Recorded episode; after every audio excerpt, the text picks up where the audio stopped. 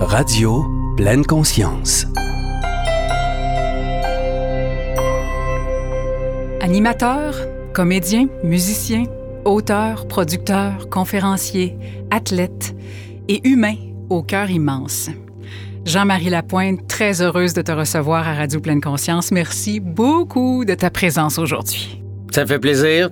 Tout de suite, quand je suis arrivé, je me sens comme à la maison. Ton chum m'accueille, un musicien, on commence à jaser musique.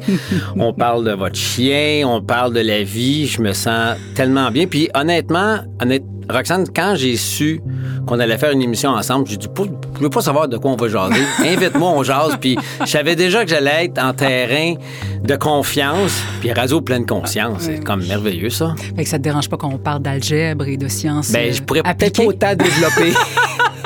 je vais être limité dans mon développement. C'est bon. Comment tu vas en ce moment? Comment ça se passe pour toi? Très bien. Au niveau personnel, là. Ça va très bien. Ça va très, très bien. C'est, écoute, il y a à peine une heure, je parlais à une amie qui est aussi masso, puis on parlait de ça. Tu sais, comment on allait. Puis mon papa est en CHSLD. J'ai eu, euh, j'avais déposé un projet qui n'a pas été accepté, mais il n'est pas complètement refusé. Je me suis dit, bon, OK, ça veut dire que ça ne se fera peut-être pas. Bon. Mais au bout de ça, moi, j'ai une toile de fond dans ma vie qui s'appelle bonheur. Moi, je suis un gars heureux. Je le travaille, mon bonheur, à tous les jours. Mais c'est pas parce que papa est en CHSLD que je vais m'ouvrir les veines. Non. Je peux avoir un moment de tristesse. Je vais l'accueillir, ce moment-là. Mais une fois que je l'ai vécu, je l'ai exprimé, je reviens à mon état qui est je suis un petit gars heureux. sais. Puis je pense que c'est ça que papa a besoin. C'est ça que nos proches ont besoin qui ont des passes difficiles. Ils ont besoin de nous parce qu'on va bien. Oui, de, de notre lumière. Ben oui, tout On à fait. Donc, ça. pour répondre à ta question, moi, ça va bien. Puis toi aussi, tu as l'air d'aller bien. Oui, ça, ben quand, moi, quand je suis dans ce moment présent-là, là, avec une belle personne en face de moi, je suis très heureuse. Donc, Hmm. en ce moment, je vais très, très bien. On aime ça.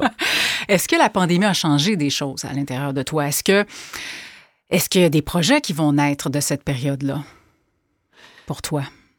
Ben écoute, t'es travailleuse autonome, moi Mm. aussi. C'est sûr que tout peut émerger de ce que nous vivons à tout moment. Tu crées, tu es une artiste, c'est la même chose pour moi. Des idées vont popper. Parfois, ça vient d'une épreuve, parfois, ça vient d'un moment d'euphorie. Il y a plein de choses qui se produisent dans ma vie à tout moment. Mais est-ce que la pandémie a provoqué des choses? Est-ce qu'il y a plein de choses qui ont changé dans ma vie? Oui et non. Oui et non.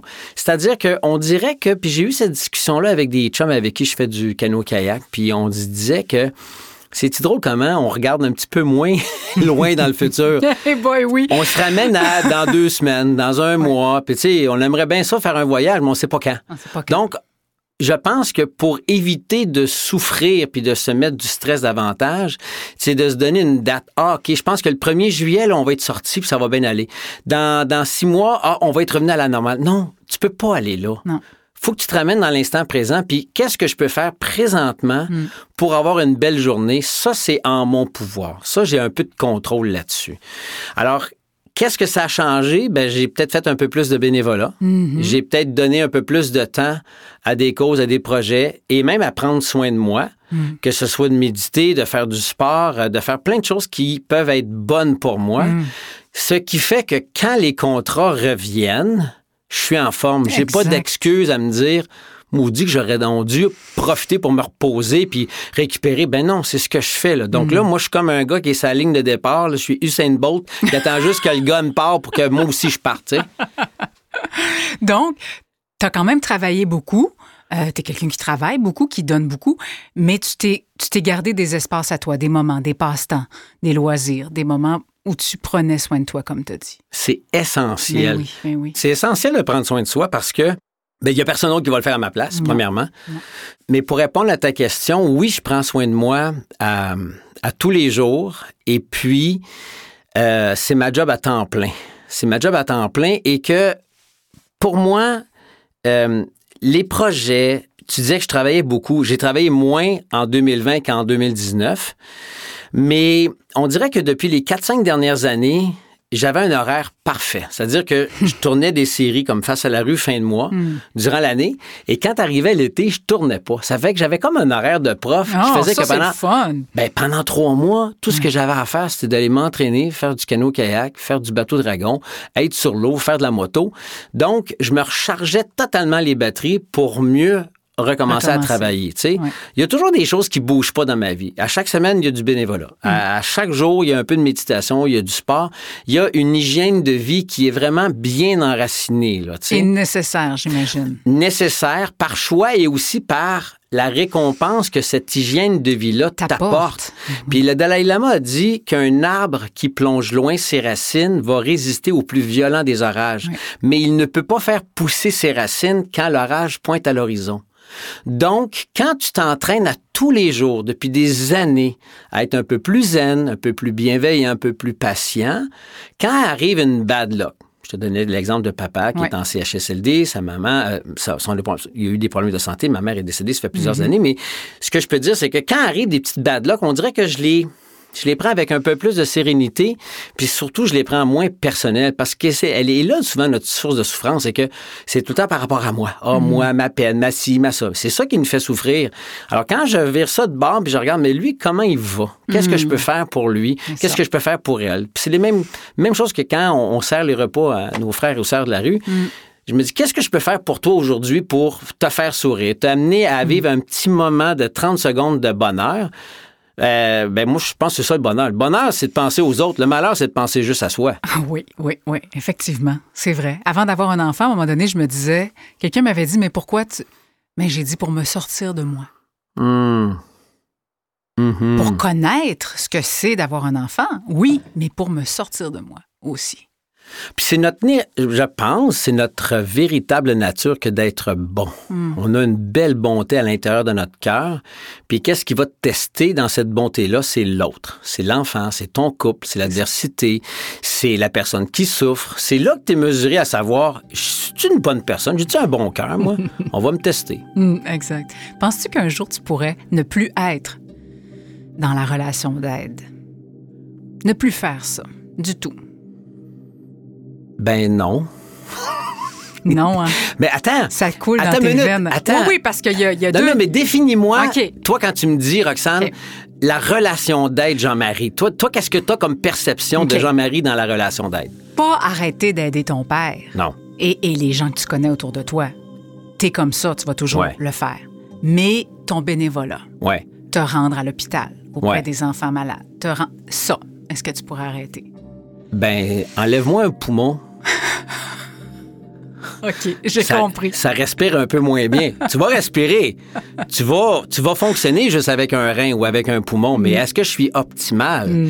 Pourquoi je renierais, puis pourquoi j'enlèverais ce qui m'apporte tant de bonheur, Ouais. de, de, de, de, de, de beauté d'âme? Pour- Ben non, ben non, j'ai... j'ai tu sais, je peux pas dire que je me définis par ça, mais ça donne euh, une couleur à ma vie, ça me donne un sentiment d'être utile, Un sens. un sens, ça m'évite de me regarder le petit nombril Mhm, trop, mhm. parce que c'est normal, on est tous des êtres humains Ben comme oui. ça, on aime être égoïste, puis c'est ça. facile de penser à soi, mais je peux pas arrêter ça. Puis la première relation d'aide, c'est mon rapport avec moi. Ah, je suis Comment moi je suis en relation d'aide avec moi? Ouais.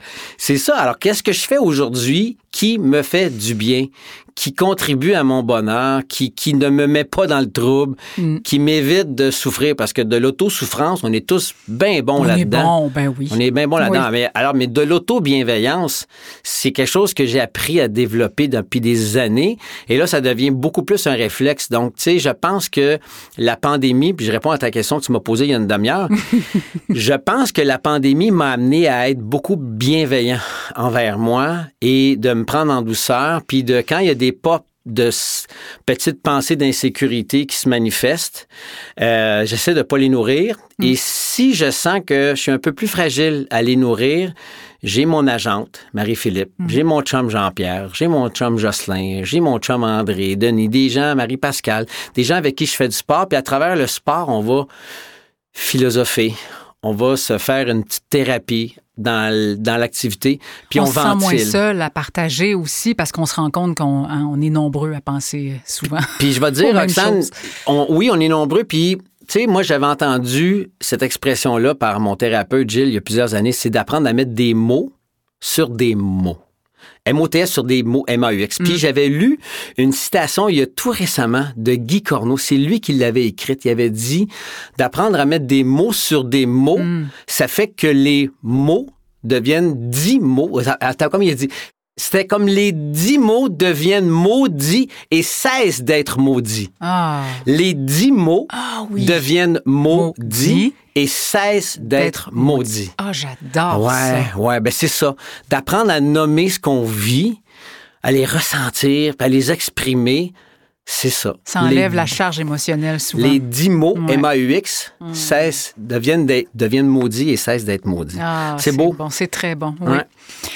Avec euh, l'animation de l'émission Fin de mois, tu as vu de près la précarité euh, financière de bien des gens.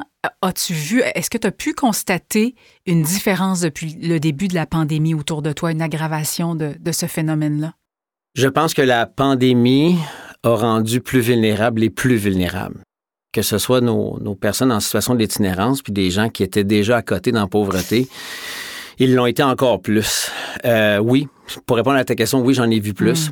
Et puis, ce que je vois plus aussi en même temps, c'est mais comment ils font pour se débrouiller? Ah, Moi, c'est ça que je trouve extraordinaire. Tu sais. Les gens sont acculés au pied du mur et, et- et- réussissent malgré tout à envoyer leurs enfants à l'école, à payer leur épicerie. euh, ils se serrent la ceinture déjà très serrée. Ils étaient peut-être rendus à l'avant, l'avant-dernier trou. Là, c'est l'avant-dernier trou. Tu te dis comment ils font? Alors, moi, je pense que ça, ça m'a beaucoup, beaucoup touché. Cette espèce de... Oui, c'est de la résilience, mais c'est aussi la foi. Les gens avaient foi. Les gens ils disaient non, non, on est on capable. sais. continue. Puis on regarde, tu sais. Ce que j'ai, moi, je suis en santé, j'ai deux beaux enfants. euh, je parle pas de moi, mais je parle des personnes que je rencontrais avec qui je faisais des Mhm. Focus entrevues. sur le positif. Ouais, et ça, c'est des belles leçons. Puis après ça, quand tu arrives chez vous, puis tu te dis, bon, là, j'ai commandé une nouvelle euh, moto, un nouveau, euh, un nouveau bateau. euh, Une nouvelle TV. une nouvelle TV, puis c'est pas la forme que je voulais, puis c'est pas la couleur extérieure que je voulais, puis que là, tu commences à chialer. Là, tu te dis, attends, mais pourquoi je chiale, là? C'est vrai que c'est la misère des riches, hein? Ah, vraiment. Faut, faut, faut relativiser, puis c'est le fun de se gâter, mais en même temps, si t'as pas la grosseur de roue que, tu voulais sur ton char, c'est pas des 18 pouces, c'est des 17 pouces, bon, regarde, C'est ça. so what? Faut choisir nos batailles, là. Exact. J'ai vu, moi, euh, cet hiver, quelque chose qui m'a vraiment troublée. Euh, parce que je j'en côtoie pas ici dans, dans le secteur où je reste. J'ai vu quelqu'un qui s'est, euh, en plein début de l'hiver en plus, donc dans une saison vraiment pas facile au Québec, qui s'est monté une tente près d'un sentier près d'ici, avec des petites bonbonnes de propane. Ça faisait quelques jours qu'en prenant ma marche, je voyais ça. Et à un moment donné, il a été euh, interpellé par des policiers euh, qui l'ont, je crois, laissé là, parce que je voyais encore son, son campement improvisé. Euh, mais on a vu ça aussi beaucoup. Euh, c'est des choses qu'on ne voit pas ou qu'on ne veut pas voir. Et là, on l'a vu. Mm. Euh, la situation de l'itinérance en temps de pandémie s'est aggravée et est devenue visible. Ouais. Et il y a plusieurs personnes qui ne le pensaient pas, qui ne le voyaient pas, ce problème-là, qui pensaient pas qu'il existait, mais oh, on a un petit peu d'itinérants au coin de Sainte-Catherine. Vous voyez, il y en a un peu à Montréal. Non, non, non, non. Il y en a beaucoup d'itinérance. Mhm. On n'a pas idée à quel point. Et pas juste à Montréal? Et pas juste à Montréal. Tu sais, t'es pas à Montréal, là. Non. Tu l'as vu, tu as ça dans ton quartier. Oui. Ça, ça se propage, il y en a de plus en plus. Elle est vue. Puis évidemment, à Montréal, on pense au campement qu'il y a eu sur la rue Notre-Dame Hey, l'année C'était dernière. quelque chose, hein, ça? Oui. C'était c'était extrêmement impressionnant. Puis, tu sais, je pense que d'avoir mis mes deux pieds dans la réalité de l'itinérance avec mes projets puis Mm. le bénévolat que je fais, sais, j'ai pas encore rencontré un gars qui était fier de me dire que c'était un choix de se ramasser dans la rue. Mm. Je ne l'ai pas rencontré. Ça veut pas dire que ça n'existe pas, Mm. mais moi, je n'ai pas rencontré. Puis quand tu fais le tour, ce sont pas légion, hein, les gens qui sont là par choix. Non. Et si c'est un choix, est-ce que le gars ou la fille a un problème de santé mentale? Est-ce qu'il y a une carence quelque part? Donc, son choix est basé sur quoi? Exact. Si la personne a un problème de dépendance à l'alcool, aux médicaments, à la drogue, peu importe, encore là, son choix peut être un biaisé, choix biaisé, oui. par un manque. Oui. Fais juste penser, toi, si tu te lances dans une relation parce que tu as une carence affective, ça se peut que tu te ramasses dans une relation où tu vas souffrir. Parce que le gars ou la fille que tu vas rencontrer, ben, il va peut-être le sentir, puis tu sais, deux personnes se reconnectent, c'est pas pour rien, hein, tu sais. Il- euh, comment je pourrais dire, il n'y a, pas de serin dans un nid de corneille, hein? On attire à soi ce qu'on est. Puis Oui. deux non-voyants qui traversent le boulevard Tachereau, il y a des chances euh, qu'ils se fassent biner, là, ça. Donc, quand tu arrives dans une relation déjà carencée, ça se peut que ta carence soit mise au grand jour et qu'elle soit dans pas soignée. Elle va être remplie, Amplifié. amplifiée, puis temporairement, tu vas être, tu vas peut-être être soulagé parce qu'il y a quelqu'un qui s'occupe de toi, mais c'est pas très sain, tu sais, se ramasser là-dedans. Donc, je pense que dans la, dans la réalité de l'itinérance ou de la pauvreté, pour répondre à ta question, effectivement, il y a des gens qui se sont ramassés encore plus en situation d'itinérance, encore plus en situation de vulnérabilité et de pauvreté. Et là, ben, ça nous arrive en plein visage. La bonne affaire là-dedans, c'est que tu as un diffuseur, que ce soit TVA ou moi et compagnie, accepte de faire une émission là-dessus. Donc, là, on a présentement une émission sur le coming out Ouais. avec euh, Debbie Lynch White. Ouais. Tu sais, Là, là, on va découvrir toute l'histoire qu'une personne porte en elle, cette souffrance, se se sentir ostracisée, privée, d'exprimer qui elle est, qui il est. Oui. Euh, tu éveilles les consciences par ton travail sur des réalités qu'on qu'on ne voyait pas, comme je l'ai dit tout à l'heure, ou qu'on ne voulait pas voir même. Est-ce que c'est un désir concret chez toi d'éveiller les consciences ou ça, ça, ça se fait par là, Je pense que naturellement? Ouais, euh, c'est à la fois naturel, mais moi, je pense depuis que je suis tout petit, mon chum Pat Beauchemin, tu sais, on parlait de musique tantôt avant qu'on commence à enregistrer, mon chum Pat, euh, c'est un drummer. Alors, j'ai fait des groupes de musique, puis Pat, il me disait, toi, t'es un preacher. Ça n'a pas d'allure comment t'es un preacher. Dans le sens que quand je vis quelque chose de hot, je le partage. Quand je découvre un nouveau groupe de musique, je le partage. Quand j'ai découvert un nouveau livre, moi, quand j'ai lu L'Art du Bonheur, je l'ai donné en cadeau à je sais pas combien de personnes. C'était la même chose avec plein, plein, plein de choses que je pouvais voir, de plats que je pouvais goûter. Alors, j'ai cette espèce d'élan en moi. Tu gardes pas ton bonheur pour toi. Non, puis je dis aux autres, ben je dis aux autres. En fait, là, j'ai appris à le montrer plutôt que le dire. Parce que des fois, quand tu dis à quelqu'un, hey, tu devrais faire ça, tu, tu vas tellement être mieux après, c'est peut-être vrai, mais lui, il est peut-être pas là. Non, Il est peut-être pas prêt. Alors finalement, moi, j'incarne beaucoup, beaucoup plus le changement en moi avant de te l'enfoncer dans le fond de ta, ta face puis Ouais. te dire, regarde, le rock, réveille, là, tu sais. Alors oui, j'ai un petit côté euh, preacher, mais c'est parce que c'est un élan de compassion, parce que je vois des gens souffrir, puis je me dis, Hey, peut-être qu'on peut faire quelque chose pour que la personne souffre un peu moins. Comment maintenant, c'est ça? C'est le comment. C'est le comment. Et je pense que si moi j'ai changé mon regard face à une personne en situation d'itinérance, à une personne euh, qui vient de qui vient de vivre un, un grand déchirement, qui se ramasse dans la pauvreté, moi mes regards envers bien du monde ont changé. Ça veut dire que j'étais un peu plus ignorant ou un peu plus niaiseux avant. On est une gang à être niaiseux dans notre vie hein, à un moment Oh donné. oui. Et c'est c'est parce que j'ai changé, je me dis ben si moi je peux changer d'opinion, on est une gang et ce changement d'opinion non seulement a été bienfaisant pour moi, mais il a fait la différence dans la face de l'autre parce qu'il voit que je le regarde plus de la même façon. Le gars qui quête au coin d'Ontario ou de Lorimier quand je débarque du pont Jean-Cartier, j'arrive à Montréal là, puis que j'y parle, puis je l'appelle euh, par son surnom, mettons il s'appelle Bando. Ben là Bando, il sait que je le regarde avec des yeux tendres et non pas des yeux de méfiance ou des yeux de, jugement pitié. ou de pitié. Alors, tu vois, là, il sait ça. Donc là, mon regard, lui, il le perçoit différemment. Moi, quand il me regarde, il me fait du bien. Quand je le regarde, ça lui fait du bien. Donc, la série Face à la rue a amené à avoir un genre de changement dans notre regard. Le problème, c'est que la série est terminée. Alors, comment on fait pour perpétuer, Oui. continuer à alimenter ce changement-là? Ben, moi, je me sers des réseaux sociaux. Je me sers de mes projets, je me sers des conférences que je fais, je me sers de notre conversation. Quelque part, je suis au service de cette conversation-là pour dire, je peux-tu passer un message qui va faire du bien? C'est ça qui est le plus important, Qu'est-ce qu'on peut faire, nous autres, face à l'itinérance, quand on voit quelqu'un dans la rue? Qu'est-ce qu'on peut faire? Le kidam, là. Oui, oui. La première chose, la toute première chose, c'est de le regarder. OK?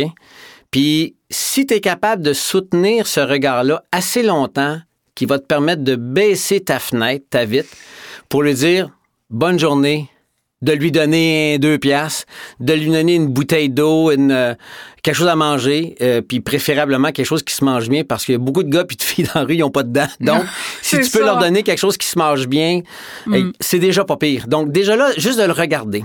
Puis, Lynn Deneau, avec qui j'avais eu l'idée de la série Face à la rue, m'avait dit, ouais, mais ça se peut-tu que moi, j'ai de la misère à le regarder? Elle dit, parfait. Première étape, reconnais que tu as de la misère à le regarder. Nie-le pas. Si toi, t'as peur, si toi, tu te sens pas bien, si toi, la pauvreté, l'itinérance, ça te met inconfortable, es-tu capable de le reconnaître? Plutôt que de faire semblant puis de pas le voir, juste de reconnaître, moi, là, ça me fait souffrir dans mon cœur de le voir, là. Ben, déjà là, si tu reconnais que tu souffres, c'est déjà une étape. C'est le début de la compassion. Parce que la première étape après, c'est peut-être de Ouf, j'aime pas ça. Mais je peux-tu faire quelque chose? Je peux-tu faire quelque chose pour lui? Peux-tu faire quelque chose pour moi aussi? Ben, tu vas voir que tendre la main, ça va te faire une différence à l'intérieur de ton cœur et le sien aussi. Puis si tu veux pousser un peu plus loin, tu baisses ta vitre puis tu lui demandes son nom. Tu fais pas juste passer. Tu peux lui dire bonne journée, mais en même temps, si tu dis Hey, c'est quoi ton nom? Moi, c'est Roxane, c'est quoi ton nom? Ça, là, tu viens d'établir un lien Ouais. et là, tu viens de lui envoyer un message que je t'ai vu. Tu es quelqu'un. Tu es quelqu'un, je te reconnais, je me présente, c'est quoi ton nom? On connecte. C'est pas parce que moi, je suis dans un char de l'année que je vaux plus que toi qui es dans la rue avec ton chat ses épaules puis ton pack-sac qui attend dans la rue, tu sais. Alors, c'est- juste d'enlever les barrières qui nous empêchent d'être pleinement humains. Puis ça, quand on fait ça, on se fait du bien, on fait du bien à d'autres, et ça, à ce moment-là, j'ai plus besoin d'être preacher. J'ai juste à être. Exact. Puis que, tu sais, Gandhi disait que tu dois incarner en toi ce que tu veux voir comme changement dans le monde. Mais moi, si je veux un monde plus bienveillant, c'est à moi de l'être. Envers moi aussi. Ça, ça répond un peu à ce que tu disais. Ça se peut que moi, le gars d'Henri me fait peur. Je suis une petite madame, je suis toute seule dans mon auto, j'ai peur. Mais ça se peut que tu peur. Est-ce que ta peur, elle est craquée par ton imaginaire ou tu as déjà été agressé dans ton auto? Ça se peut que ça arrive, ça aussi. Donc, tu as peut-être des bonnes raisons d'avoir eu un traumatisme. Mais déjà là, moi, je salue le courage de cette dame-là qui a eu un traumatisme puis qui ose encore aimer puis vouloir Ah, être oui. généreuse. Alors, je trouve ça le fun. À part peut-être de plus loin, mais elle a déjà un beau potentiel en elle parce qu'elle me demande qu'est-ce que je peux faire Oui. pour faire une différence? Mais Wow. qu'on vient de dire. C'est ça.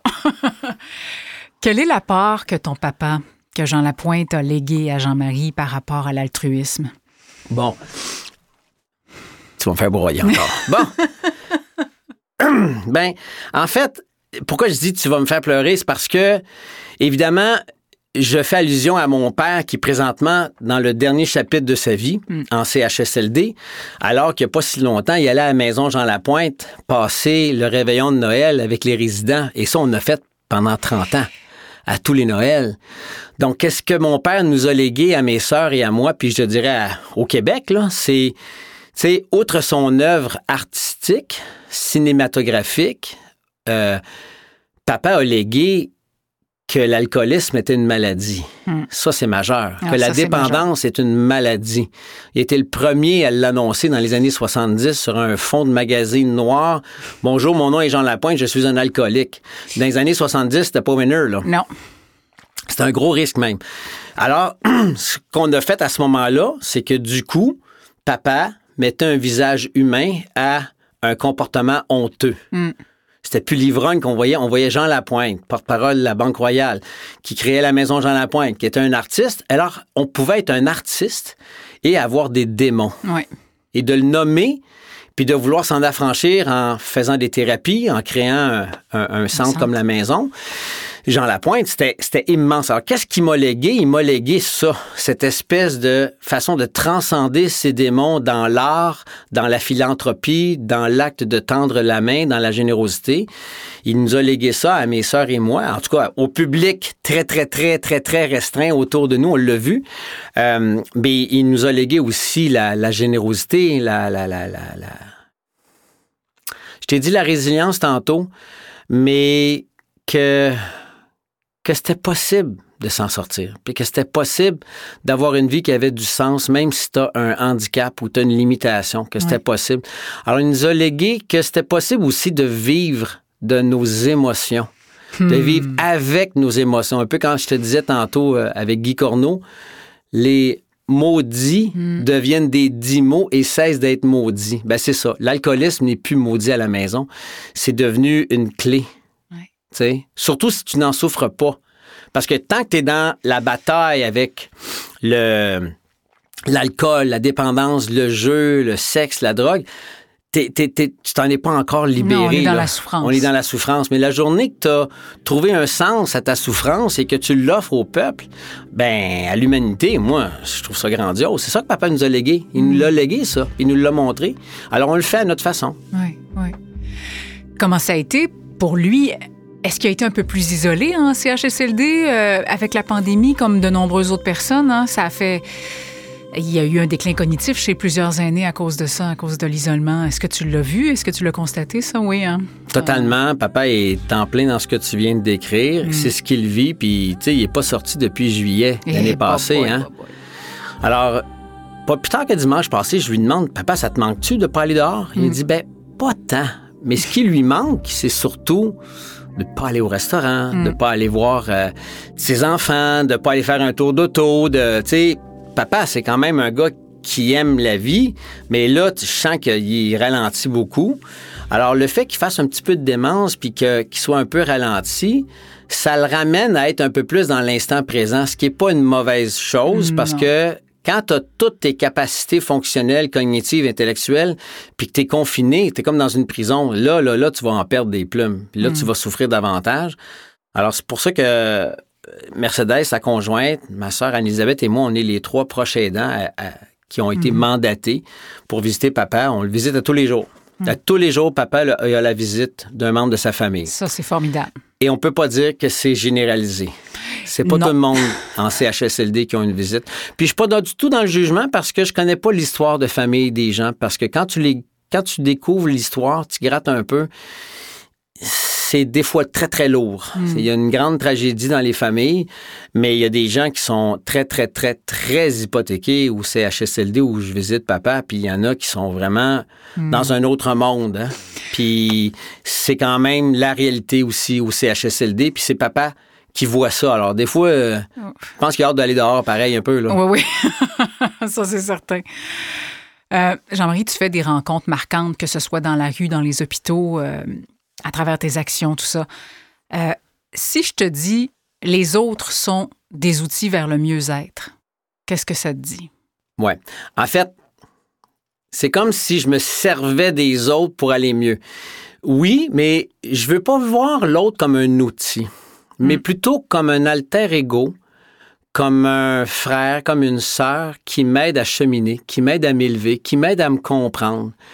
Euh, Tu parlais de leçons tout à l'heure. ah ben oui, Je t'ai entendu plusieurs fois depuis Ouais. le début de l'entrevue. C'est une leçon. Ouais. Cette personne-là, c'est une leçon. Donc, Ouais. en quelque sorte, ça peut devenir des outils. Oui, oui. Ouais. Puis je joue avec les mots avec toi, Roxane, là, pour, pour, pour qu'on s'amuse. Mais, mais effectivement, l'autre, c'est, c'est, c'est effectivement une personne qui me permet de grandir, qui me permet de me questionner, autant dans un bon coup qu'un moins bon coup, là. Tu sais, c'est clair. Mais je pense que ça demande une belle humilité pour comprendre la leçon qu'un autre ou que la vie t'envoie. Hmm. Je pense que c'est une des plus belles qualités. On a encore parlé. Les gens vont dire, vous auriez dû tourner le micro tout de suite en partant avec Eric, ton chum. On a parlé d'humilité. On parlait des grands musiciens qui sont souvent des grands, des grandes âmes humbles. Mais effectivement, j'aime beaucoup l'humilité chez, chez l'autre, surtout quand j'éprouve une grande admiration. Puis l'autre, des fois, il sait peut-être même pas que je l'admire parce qu'il est pas là pendant tout. Lui, il est pas dans l'étalage de ses talents puis de sa fortune. Moi, j'aime beaucoup l'humilité. Euh, parce que l'humilité rapproche.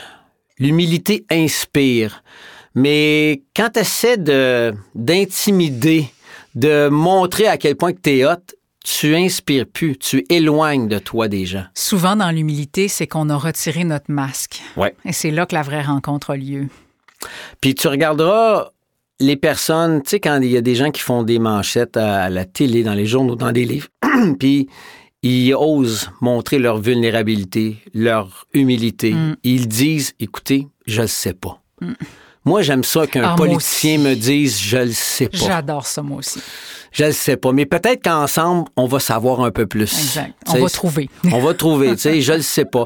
Je me sens pas capable. Moi, la journée qu'un politicien prend la parole puis dit écoutez, je veux pas être premier ministre, je veux pas être maire, je veux pas moi je vais peut-être voter encore plus parce que ça veut dire que le gars ou la fille qui va être là, il est pas là drivé par son ego, mais il est là parce qu'il y a des gens qui croient en lui et on mise vraiment sur toi ou sur lui.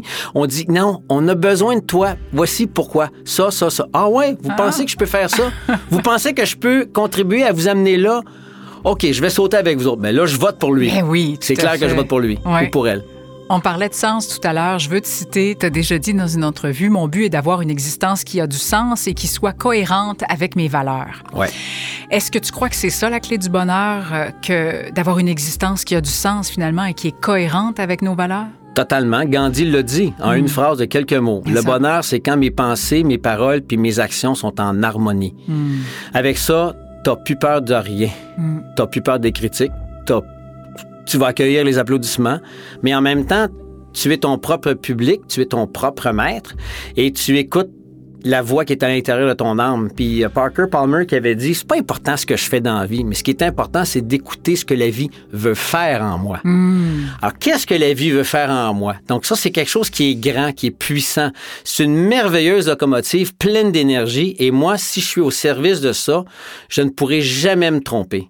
Joseph Campbell, il l'a dit en anglais, follow your bliss. Suis ta béatitude. Suis ce qui te rend vraiment vibrant. Parce que ça, follow your bliss and doors will open. They always do. Si tu suis ton élan, ta béatitude, les portes vont toujours s'ouvrir. Par contre, c'est peut-être pas la porte que tu veux qu'il s'ouvre qui va s'ouvrir. Mais s'il y en a une autre, il y a une raison. Tu sais, tantôt, je te disais, je déposais un projet, il n'a pas été accepté dans sa forme actuelle. OK. Ça veut pas dire qu'il est refusé. Non. Ça veut juste dire que dans la forme actuelle, dans le timing actuel, C'est pas ça. c'est pas ça. Ouais. Peut-être pas, il n'y a pas de place dans la grille horaire. Mais OK. Si je me revire de bord, mais je le twist autrement, puis que moi, là, j'attends pas qu'un diffuseur me dise OK, Jean-Marie, vibre, brille, vas-y. Non, non, non. Moi, je fais. C'est ça. Je fais, je suis au service de ce qui me fait vibrer. Je l'offre. On est chanceux aujourd'hui. On a des YouTube, des Facebook, des Instagram pour propager Oui. ce qui nous fait vibrer. Mm. Qu'est-ce qui va arriver de ça? Je le sais pas. Mais tu sais, je le sais que présentement, à chaque fois que j'ai fait ça, il y a eu une belle réponse, puis ça a eu un impact. Ouais. C'est niaiseux, là. Le fils de Francine Ruel, Étienne, Oui, en train de se sortir de la rue. c'est À un incroyable. moment donné, j'ai un de mes chums, André Leroux, qui travaille à la maison du père. On le rencontre, on prend un café avec. On l'écoute parler. Mais il est brillant, le petit maudit. Il est brillant. Il a une éducation. Il tu sais, Francine Ruel, son père était médecin, il est décédé, mais c'est quand même Francine Ruel, sa maman. Donc, tu sens que ce gars-là, il a une éducation. Il a un cheminement dans sa vie. Il a juste une bad luck qui s'est fait tirer dessus alors qu'il n'y avait pas d'affaire à être, tu sais. C'était même pas un règlement de compte. Il était une victime. Oui. D'un acte criminel dont il était même pas la cible. C'était pas lui, c'est lui qu'on a décidé de tirer puis s'est fait tirer, tu sais. Un accident, bête. Alors, tu sais, lui, il se relève de ça, puis s'est ramassé en situation d'itinérance. Mais quand tu l'écoutes parler, là, ah, il est vraiment pas con. Alors, moi, je dis, je pogne mon iPhone, écoute, excuse-moi, là, mais je peux-tu te filmer? C'est trop beau ce que tu me dis. Tu me donnes-tu la permission? Puis je dis, moi, j'ai des réseaux sociaux, puis je trouve ça trop important de garder ça juste pour moi. Hein? Côté preacher, tantôt. Là. Bon. Alors, je pogne ça, ça dure deux minutes, ça a été vu par des centaines de milliers de personnes. Mais moi, je ne l'ai pas fait pour ça. Mais c'est ça que ça a eu comme impact. Ouais. Alors, si un diffuseur me dit, attends, avant de faire un projet comme ça, euh, on, on- on- on va essayer de faire un projet euh, en temps et lieu. Euh, non. non.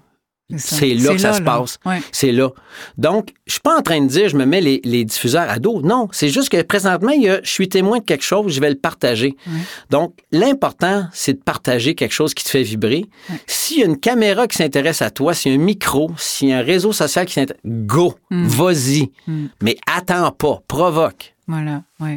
C'est drôle parce que j'allais te, te poser en sous-question euh, qu'est-ce que tu dirais à une personne qui, qui cherche un, un sens à sa vie? Et, et tu m'as répondu, c'est d'aller euh, vers, vers ce qui nous fait briller finalement, vers ce qui, fait, ce qui nous fait sentir vivant. Il n'y a pas d'autre euh, réponse finalement à cette question-là. C'est Non. ça. Mais Mm. c'est pas toujours facile de découvrir ce qui nous fait vibrer. Non. Et C'est- de suivre ce que ça, ce Ah, que ben ça là. nous dit. C'est là le courage. Oui, C'est voilà. là le courage. Parce que des fois, on n'ose pas. Tu sais, tu parlais tantôt qu'une chum musicienne Ouais. qui ose se lancer Ouais. dans sa créativité puis veut offrir au monde entier son art. Ça la fait vibrer. Mm. Qu'est-ce qui va arriver au bout de ça? On s'en fout. C'est ça. Tu es déjà récompensé parce que tu fais quelque chose qui te fait vibrer. Tant mieux si tes cordes, Mm. dans tous les sens du mot, font vibrer d'autres. C'est ça, exactement. On a dit de toi et on dit de toi que tu es quelqu'un de sensible et d'authentique. Ça revient souvent. Est-ce que tu as déjà souffert de ça, de cette grande sensibilité-là et de ton authenticité, tu sais, d'être toujours le cœur ouvert, là? Ouais. Plus jeune. Plus maintenant. C'est fini, ça. Moi, je m'assume. T'as vu tantôt, je suis venu ému. Oui. Puis je t'en parle, j'ai déjà juste l'émotion. Je veux dire, dès que je parle de vulnérabilité, je deviens moi-même vulnérable. Donc, je me Mm. dis, ben, je me force plus. Non. Je me retiens plus. S'il y a quelqu'un qui me voit en train d'être ému, qui- que je pleure, puis ça le met mal à l'aise, euh, c'est pas mon problème. C'est pas moi qui ai un problème avec mes émotions. Voilà. Mais avant, oui, je ravalais mes pleurs Mm. parce que je fais partie de l'éducation de cette époque-là où un gars, ça broye pas. Non. Mm. Alors, je me suis déprogrammé de ça. Ça m'a pris des années à me déprogrammer, mais aujourd'hui, je peux dire que je ne souffre plus. Au contraire, je suis au service Mm. de ces émotions-là, de cette vulnérabilité-là. Et c'est ce que les gens me font comme feedback. Merci. Merci de nous montrer et d'oser ta vulnérabilité. Ça nous montre une voie qui est pas fréquente, qui est pas fréquemment montrée dans les réseaux sociaux ou dans les médias. C'est pas montré. Mais non, c'est le bonheur parfait. C'est ça, c'est ça qu'on voit dans les réseaux sociaux. Mais le bonheur parfait implique aussi d'être capable de pleurer, d'être capable d'exprimer ses émotions. C'est ça aussi le bonheur. Ouais. Ouais. Et, le- et la perfection n'existe pas de toute façon. Non, mais te souviens-tu de la collection des livres, le petit livre de la vie? C'était un père qui avait écrit ça à son fils. Son fils en allait quitter la maison puis allait au collège ou à l'université. Puis c'est le petit livre de la vie. Puis ça a été en tome 1, 2, 3, 4, 5. Puis c'était plein de petits conseils pour mener une vie heureuse. Alors, son père avait écrit ça et avait offert ça à son fils quand son fils quittait la maison. Et dans un des livres, c'était écrit à son fils, vise la perfection, mais contente-toi de l'excellence. Ah, ça, j'aimais ça. Parce que la Ça, perfection. ça te parlait, ça. Ben, ça me parlait parce que j'essaie, j'essaie d'être tout le temps au top. Hmm. Mais si le top, ça peut dire des fois, je finis en quatrième position, mais c'était mon top aujourd'hui, j'ai-tu bien ramé? J'ai-tu Ben oui. bien fait de ma bebelle? J'ai- J'ai-tu été au bout de ce que je J'ai-tu pouvais? des- Oui. Est-ce que j'ai fait le maximum que je pouvais faire aujourd'hui? Là, Là. ben, c'est ça est excellent. Ouais. C'est ça est excellent. Donc, je pense que j'essaie, je suis un intense, puis j'essaie d'être excellent à 30 ans, à 40 ans, à 50 ans, le plus possible, dans le plus de sphères possible de ma vie.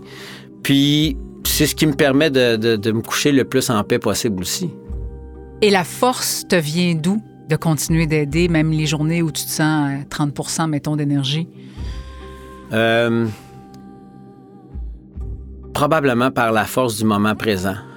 Parce que aujourd'hui c'est ça. Aujourd'hui, c'est tough. Aujourd'hui, je suis triste. Aujourd'hui, je suis dans la merde. Aujourd'hui, j'ai des dettes. Aujourd'hui, je suis comme ça. Est-ce que ça va être comme ça tout le temps? Non. Pourquoi? Parce qu'il n'y a rien Tout qui change. est permanent. Voilà. Tout change tout le temps. Tout le temps. Nos saisons, la nature, la vie nous l'enseigne. Pourquoi ça serait différent nous? Non.